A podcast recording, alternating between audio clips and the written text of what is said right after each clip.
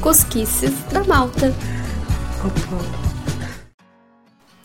Oi, Maltinha, como tá essa vida? Aqui pro meu desespero, o verão tá se despedindo. E eu tô apostando todas as minhas fichas na minha casinha nova, que nada mais é do que um sótão. Hã? Sim, um sótão. Nunca tinha morado num, mas até tô curtindo. Semana passada, pela primeira vez, desde que eu cheguei em Portugal, eu liguei o ventilador para dormir, porque até então não tinha sido necessário para mim. Conseguem perceber o tamanho da encrenca? Daqueles de tô toda entrochada e ainda tô com o pé gelado, ou de fazer bolsa de água quente para esquentar o pé. Mas não tô aqui para falar de mim. O programa de hoje vai fazer jus ao nome desse podcast e eu vou contar para vocês algumas tretas familiares que rolaram na monarquia portuguesa.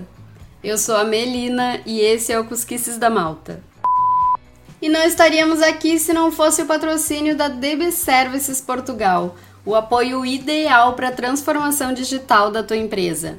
E você, profissional da TI, pode fazer parte dessa transformação, porque a DB Services está contratando. Confiram tudo no site dbservices.pt e DB Services Portugal nas redes sociais. Então, Maltuxa, o episódio de hoje é para acalmar o coraçãozinho de quem tá de maus com alguém da família. Confusões sempre existiram e nem a monarquia escapa. Tá aí a dona Beth e sua prole para provar. Toda família tem um pouco disso, aquela coisa. Mas é claro que aqui a gente fala só de Portugal, então hoje vocês vão saber algumas das tretas familiares da monarquia portuguesa. E eu me arrisco a dizer que depois de ouvir esse episódio, tu até vai fazer as pazes com quem tá de birra.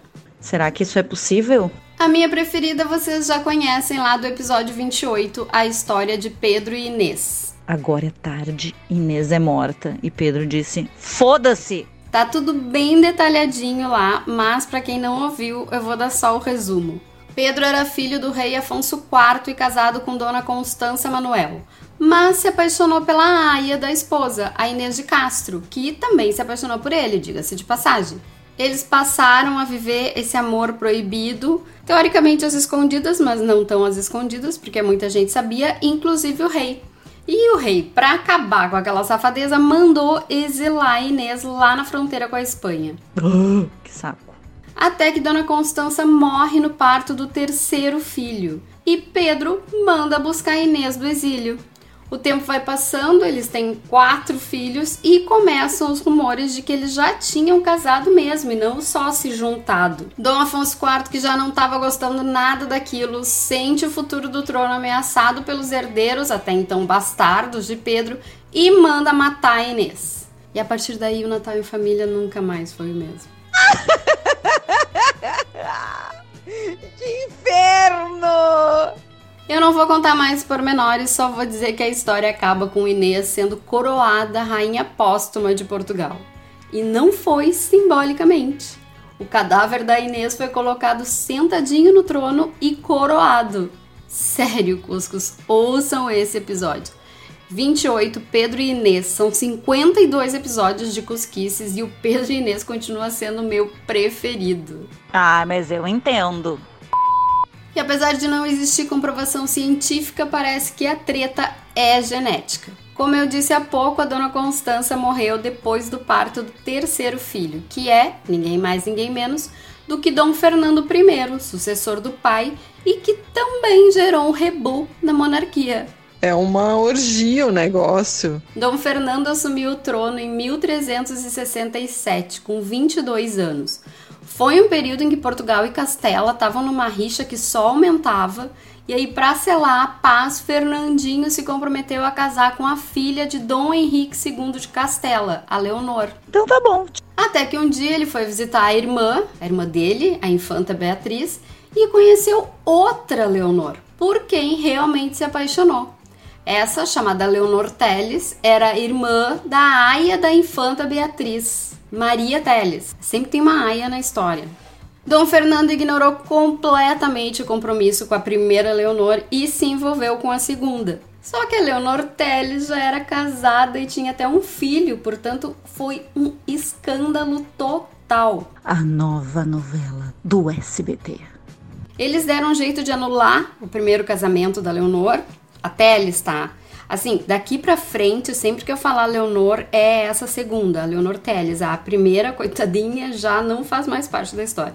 Enfim, eles pedem a anulação do casamento alegando uma consanguinidade da Leonor com o então marido, assim, uma coisa meio duvidosa. Aí se casam e isso faz com que a popularidade de Dom Fernando despenque. Mas se a fofoca fosse só essa, ok. Sempre pode ser pior. Sempre pode ser pior.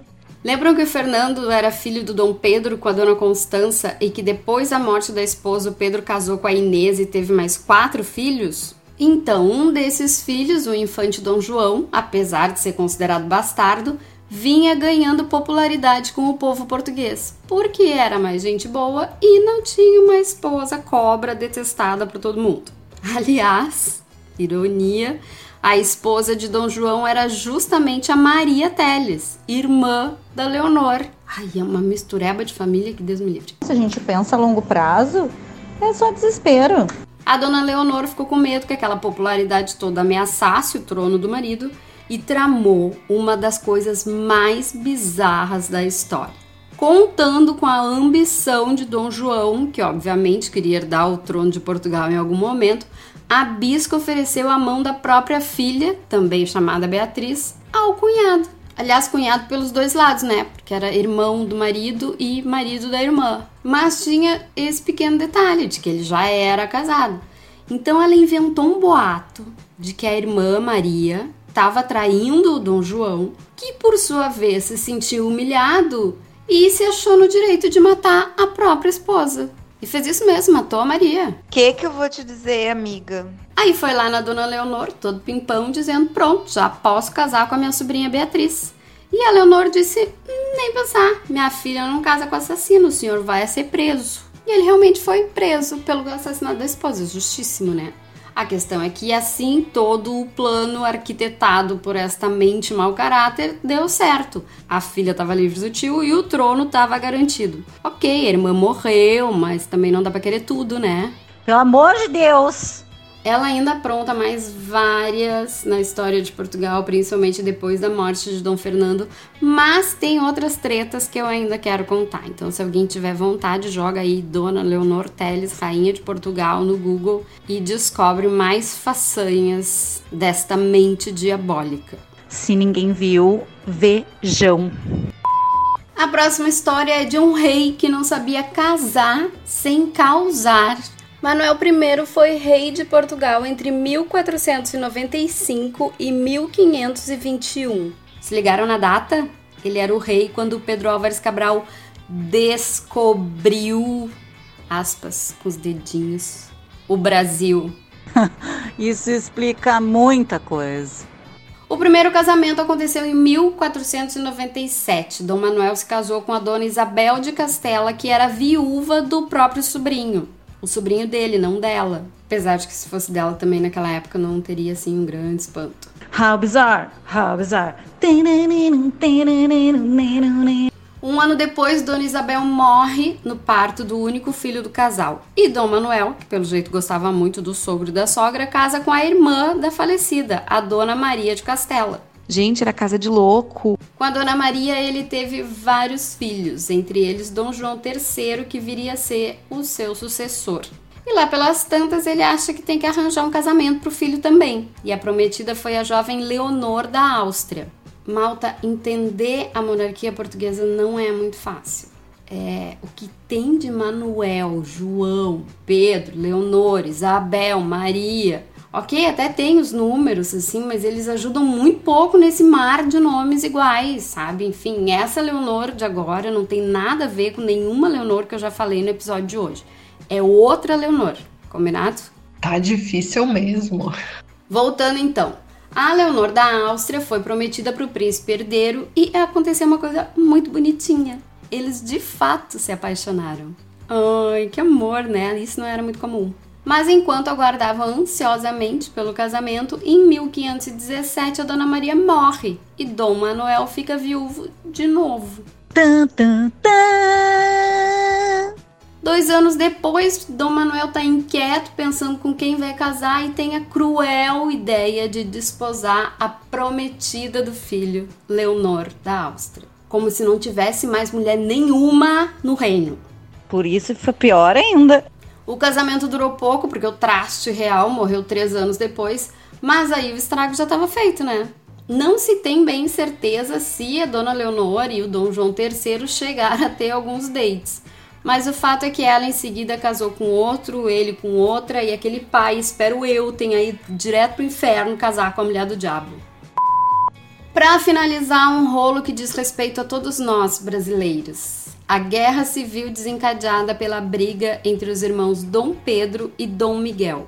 Esse Dom Pedro mesmo que vocês estão pensando, o primeiro imperador do Brasil. Ai meu Deus, me expliquem melhor isso. Vou tentar resumir, mas eu não prometo nada. Tudo começa em 1807, quando a família real portuguesa foge para o Brasil em meio a uma guerra de Portugal com a França e a Espanha e deixa o país literalmente desgovernado. Isso é putaria. Mas tem que ser muito louco para gostar de país desgovernado, né? Então, em 1821, os portugueses dão um ultimato à família real. Ou voltam para fazer o trabalho que eles têm que fazer, ou ficam aí e a gente se coordena sozinho. O rei Dom João VI volta com a família para Portugal, mas deixa o filho Dom Pedro como príncipe regente no Brasil. Essa parte a gente mais ou menos já conhece. Lá pelas tantas, Dom Pedro declara a independência do Brasil e se torna nosso imperador. Só que um dia, como todo mundo, Dom João VI morre. E Dom Pedro, como filho mais velho, agora também é rei de Portugal. Como ele já estava lá de boas no Brasil, ele até poderia abdicar em nome do irmão Dom Miguel e ficaria tudo tranquilo. Mas ele não fez isso porque Pedro era petista e Miguel era bolsonarista. Ah, louca! Bom, obviamente os termos não são esses, Dom Pedro era liberalista, ou seja, defendia que o Estado tivesse uma constituição. Já Dom Miguel era um absolutista e queria o poder todo concentrado nas mãos do rei. Então Pedro abdica em nome da filha Maria, que tinha só sete anos na época. E casa a menina com o tio, Dom Miguel. Olha que, beleza, tava para governar não servia, mas para ser marido da filha sim. Mas com a condição dele jurar a carta constitucional pro trono ficar em família, mas do jeito que ele queria. Óbvio que a coisa não funciona. Depois de casar, Dom Miguel manda a carta constitucional às favas, se declara rei de Portugal e aplica lá suas próprias convicções. Me caíram todos buteados do bolso agora. Dom Pedro larga o Brasil na mão do filho, Dom Pedro II, e volta para o seu país para brigar pelo trono português. Essa briga gera uma terrível guerra civil em Portugal porque no país tinha quem defendia o liberalismo e quem defendia o absolutismo. E a galera não conseguia assim debater de forma civilizada, tinha tudo que partir para violência. Estão assustados com a semelhança? Eu também. Ai! Bom, esse momento horroroso acaba com a vitória do irmão mais velho, que aliás era Dom Pedro I para nós brasileiros. Aqui ele é o Dom Pedro IV. E finalmente assume a filha, que se torna a Rainha Maria II. Dom Miguel fica exilado, primeiro na Itália, depois na Alemanha, onde acaba morrendo em 1866. Ai, meu Deus, que loucura, que loucura. É claro que essa história não é assim tão simples, muitas coisas aconteceram entre um fato e outro, mas aqui era só mesmo resumindo a briga de dois irmãos por um reino. E vocês aí, discutindo para saber quem comeu a última panqueca que sobrou do almoço. E eu já fico por aqui mostrando que família é tudo igual, só muda o endereço, o status e a conta bancária. E lembrar que toda essa gente já morreu, então o destino é um só para todo mundo. Ah, também tem isso, né? Vamos repensar nossas picuinhas, vamos ver se vale a pena mesmo morrer agarrado em ideias que só fazem sentido para nós. Isso serve para a família e para os amigos. Vamos fazer essa reflexão junto? Para o Natal desse ano ser melhor do que o do ano passado? Ai, guria, pelo amor de Deus, eles choravam e eu chorava tudo junto. O Cosquices da Malta tem um oferecimento da DB Services Portugal, Digital Business Services. Tá querendo uma empresa para dar um up na tua área tecnológica ou tá buscando uma oportunidade de trabalho na Europa? Seja qual for o teu caso, acessa dbservices.pt e acompanhe a DB Services Portugal nas redes sociais. E segue o Cusquices da Malta no Instagram. É por lá que a gente pode se falar durante a semana e conversar sobre as tuas dúvidas e sugestões para o programa e, quem sabe, para a tua vinda para Portugal. Muito obrigada por acompanharem até aqui. Tenham um ótimo fim de semana. Se cuidem, não briguem com o irmãozinho e nos ouvimos na semana que vem. Beijo!